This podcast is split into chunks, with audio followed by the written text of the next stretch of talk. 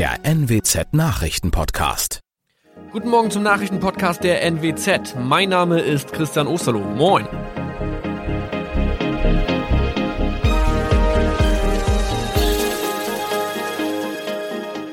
Und das sind unsere regionalen Nachrichten am Morgen. Die Grünen wollen Moorstraße in Oldenburg umbenennen. Viereinhalb Jahre Gefängnis für Falschgoldhandel. Und Landkreis Kloppenburg meldet ersten Omikron-Fall. Der Name Moorstraße könnte laut den Oldenburger Grünen rassistisch aufgefasst werden. Deshalb fordern diese eine Umbenennung. Die Straße wurde allerdings nach Hermann Moor benannt, einem der ersten Siedler in der Gegend. Um Missverständnisse auszuschließen, beantragen die Grünen eine Änderung in Hermann Moor Straße. Dann müssten alle Anwohner ihre neue Adresse in ihren Pässen angleichen. Außerdem müssten Polizei, Feuerwehr, Rettungsdienste und Anbieter von Navigationssystemen informiert werden. Die Stadtverwaltung schlug vor, ein Zusatzschild mit Informationen zur Person Hermann Mohr anzubringen. So könne man alle Irritationen beseitigen. Tobias G. musste wegen dem Verkauf von Falschgold am Mittwoch vor das Landgericht Oldenburg. Nachdem der Schortenser bereits im Mai zu einer Freiheitsstrafe von mehr als drei Jahren in Jever verurteilt wurde, betrieb er seinen Handel auf eBay Kleinanzeigen weiter. Das wog bei der Verhandlung schwer auf. Der 27-Jährige schrieb in die Inseratsüberschrift das Wort plated, was so viel bedeutet wie überzogene und nur vergoldete Ware. Da im weiteren Anzeigentext aber die Rede von einem Reinheitsgrad war und die abgebildeten Goldbarren eine Seriennummer trugen, handelt es sich hierbei um eine Täuschung. Tobias G. wurde zu viereinhalb Jahren Haft verurteilt. Ein weiterer Fall der neuen Omikron-Variante ist am Mittwoch im Nordwesten bekannt geworden.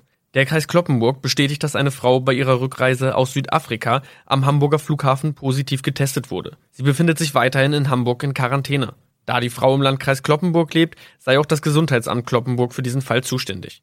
Zuvor gab es bereits bestätigte Omikron-Fälle in der Wesermarsch und im Kreis Leer. Das waren unsere Nachrichten aus der Region. Weitere aktuelle News aus dem Nordwesten finden Sie wie immer auf NWZ Online. Und Aktuelles aus Deutschland und der Welt hören Sie jetzt von unseren Kollegen aus Berlin. Vielen Dank und schönen guten Morgen. Ich bin Zoe Tassovali und das sind heute unsere Themen aus Deutschland und der Welt. Impfgipfel. Merkel hält am Zeitplan fest. Deutscher Landkreistag warnt. Kliniken wirtschaftlich massiv gefährdet. Und Prozess in Moskau. Staatsanwaltschaft will Haft für Nawalny.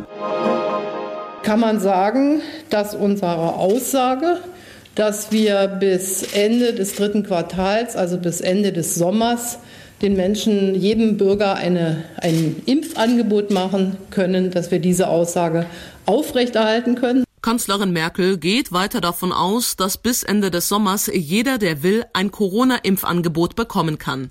Um die Impfungen besser planen zu können, wollen Bund und Länder laut Merkel außerdem einen nationalen Impfplan aufstellen. Das sagte sie nach dem Impfgipfel am späten Abend in Berlin.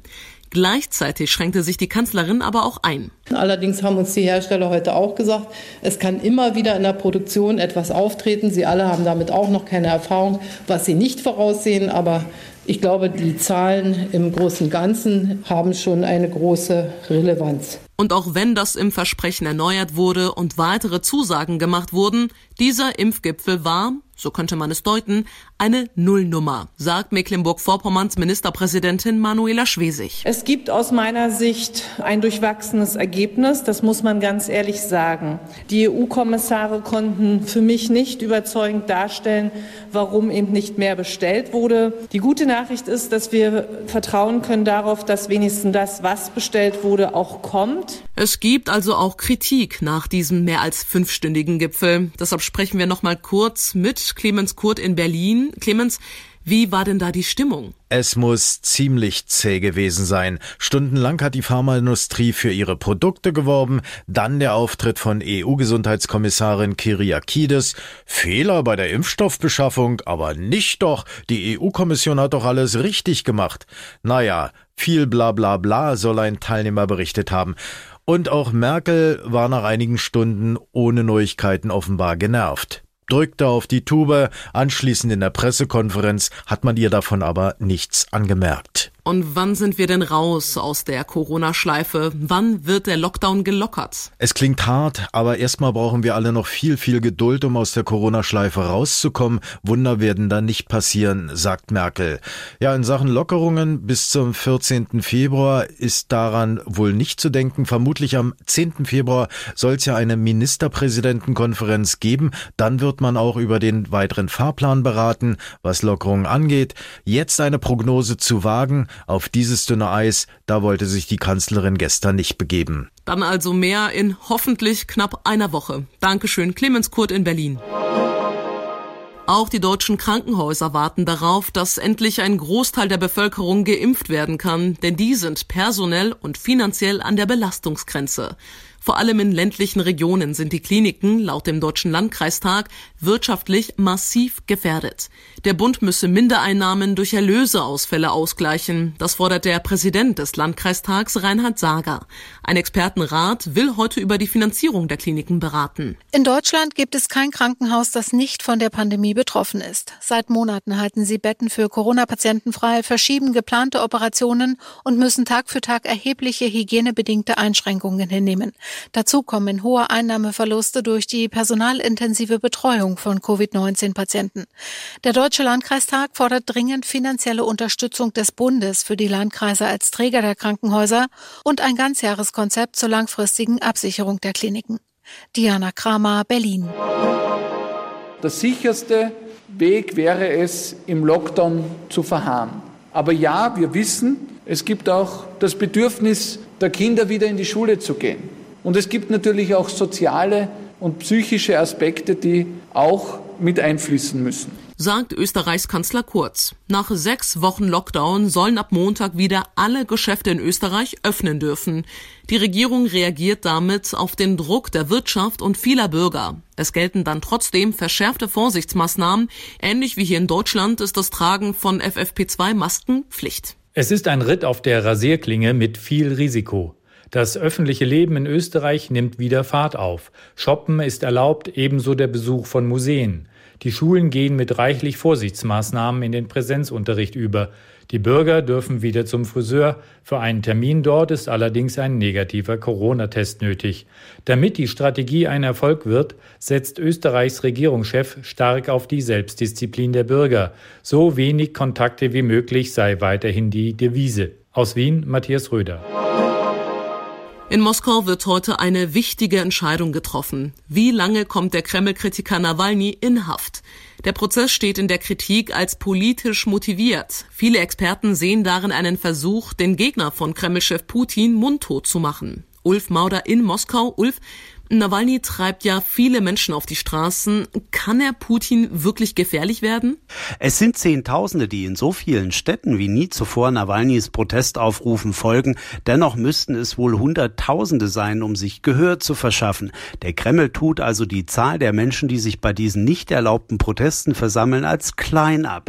Viele, die gegen Präsident Putin sind, fürchten sich einfach vor den brutalen Festnahmen der Polizei und vor der drohenden Haft im Straflager. Und es ist klar, klar, wer in diesem ungleichen Machtkampf der Stärkere ist, das ist Putin, der Nawalny nicht einmal beim Namen nennt und ihm auch keine politische Bedeutung beimisst. Ganz allein sind Nawalny und seine Anhänger ja nicht. Viele EU-Staaten haben ja auch schon Nawalnys Freilassung gefordert. Und heute reist außerdem der EU-Außenbeauftragte Josep Borrell nach Moskau zur Urteilsverkündung. Alarmstufe Rot in Zentralfrankreich wegen drohender Überschwemmungen. Die Hochwasserpegel dort steigen und steigen. Es besteht eine Bedrohung der Sicherheit von Menschen und Eigentum, sagen die Behörden. Im Südwesten und im Norden herrscht Alarmstufe Orange. Deiche könnten brechen oder überlaufen. Es könnte Stromausfälle geben und das öffentliche Verkehrsnetz könnte teilweise lahmgelegt werden. Und auch in New York und in Teilen des Nordostens der USA macht das Wetter Probleme. Allerdings drohen dort keine Überschwemmungen, sondern große Schneemengen.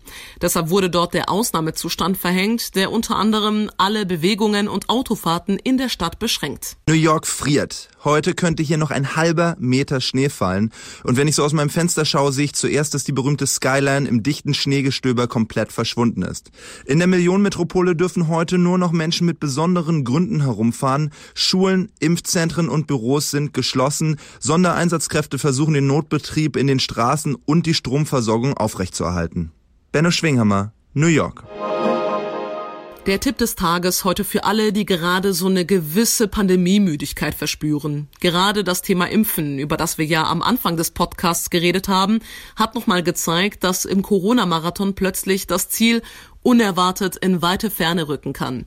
Durchhalten ist das Gebot der Stunde und Durchhalten ist das Fachgebiet von Frank Busemann. Als Zehnkämpfer ist er für Deutschland bei den Olympischen Spielen angetreten. Heute ist er Motivationstrainer. Herr Busemann, fiebern Sie auch schon dem Zieleinlauf im Corona-Marathon entgegen? Das ist das große Problem. Das Marathonlaufen ist so einfach, weil man weiß, nach 42,195 Kilometer ist Feierabend. Wir wissen nicht, ist es im April, ist es im September, ist es erst in zwei Jahren zu Ende. Und deswegen alter Marathontrick, auf jeden Kilometer konzentrieren, immer wieder auf die Stoppuhr drücken und sagen, bin ich noch auf der Spur, bin ich noch im Zeitlimit und äh, ja, dann immer nur noch an den nächsten Kilometer denken, nicht an die 42 Kilometer. Und lohnt es sich überhaupt Ziele zu setzen? Wenn wir keine Ziele haben, wissen wir nicht, wofür wir den ganzen Quatsch machen sollen.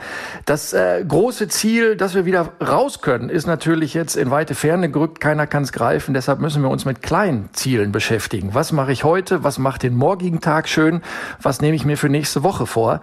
Und all das, was im nächsten Monat ist, das ist so weit weg und ist nicht planbar, dass es schwierig wird. Deshalb kleine Ziele sind wichtig. Okay, aber auch die kleinen Ziele sind ja irgendwann schwer einzuhalten in dieser Pandemie. Wie gehe ich denn in dieser Zeit mit Rückschlägen um? Ja, wir, dürfen auch mies drauf sein. Also das, wir können ja nicht äh, sagen, ey, alles ist super, ne? Ähm, nein, wir, wir, dürfen auch mies drauf sein. Wir dürfen uns auch bei Freunden mal auskotzen. Ähm, aber dann dürfen wir wieder nicht vergessen, dass uns das nicht weiterbringt und äh, jeder mit dieser Situation umgehen muss. Und vielleicht merken wir, ein Freund, dem geht's gerade nicht gut, mir geht's besser. Ja, äh, leiste ich moralischen Beistand. Das sind so Kleinigkeiten, die es zurzeit so wichtig machen. Glauben Sie denn auch, dass man dieser Krise auch etwas Positives für sich abgewinnen kann? Ja, es geht nicht nur immer aufwärts. Also das ist eine, ein Trugschluss. Ne? Im Sport will man auch immer von einer Goldmedaille zur nächsten, aber es kommen immer mal wieder Verletzungen zu. Und wer diese Krisen am besten meistert, der wird da in der Zukunft positive oder gute Energie rausziehen. Und so blöd das jetzt auch klingen mag, wer hoch erhobenen Hauptes und voller Energie durch diese Krise geht und seine Lehren draus zieht, der wird in zwei, drei, vier, fünf Jahren sagen, Corona hat mich sogar nach vorne gebracht. Ich hoffe, das können wir dann tatsächlich alle sagen. Dankeschön, Motivationscoach Frank Busemann, für das nette Gespräch. Wir haben ja vorhin in unserem Podcast auch schon mal kurz über das aktuelle Unwetterchaos auf der Welt gesprochen und heute entscheidet sich quasi, wie es mit dem Wetter weitergeht. Denn es ist Murmeltiertag. Seit mehr als 100 Jahren sagt im Städtchen Punxsutawney im US-Bundesstaat Pennsylvania ein Murmeltier namens Phil das Wetter für die kommenden Wochen voraus. Sieht Phil heute am 2. Februar seinen Schatten, dann geht der Winter noch sechs Wochen weiter. Sieht er ihn nicht, bricht bald der Frühling an. Sören Gies in den USA. Wie läuft denn der Murmeltiertag in Pandemiezeiten ab? Äh, die große Party mit Gästen fällt leider aus dieses Jahr, aber Punxsutawney Phil ist ja ein sehr modernes Murmeltier, passt sich der Lage an und wird seine Wetterprognose heute per Livestream vornehmen, also wohl eher ohne euphorische Sprechchöre wie diesen. Den Livestream kann sich jeder, der will, auf Facebook, YouTube und der Website groundhog.org ansehen, also das englische Wort für Murmeltier und die Endung ORG nach dem Punkt. Okay, und woher kommt dieser Brauch eigentlich? Sehr wahrscheinlich von deutschsprachigen Siedlern, die Ende des 19. Jahrhunderts nach Amerika kamen. Die waren es von daheim gewöhnt, an Lichtmess genau die Natur zu beobachten, also so auf halber Strecke zwischen Wintersonnenwende und Frühlingsanfang. War es da schon so warm, dass Dachse aus dem Winterschlaf kamen, galt das als Indikator für eine zweite Kältewelle. Und weil es in der neuen Heimat keine Dachse gab, wurden sie einfach durch Murmeltiere ersetzt. Äh, dieses altertümliche Spektakel wäre sicher kaum noch von Interesse, gäbe es da nicht. Und täglich grüßt das Murmeltier mit Bill Murray und Andy McDowell für viele die romantische Komödie Komödie schlechthin und die hat Punxsutawney Phil weltberühmt gemacht. Na, dann hätten wir doch gleich auch noch einen Filmtipp für heute. Wer täglich grüßt das Mummeltier noch nie gesehen hat, kann das ja heute mal in Angriff nehmen. Ist ein Klassiker und ein wirklich schöner Film. Das war's von mir für heute. Ich bin Zoe Tassovali und wünsche Ihnen allen noch einen entspannten Tag. Tschüss und bis morgen.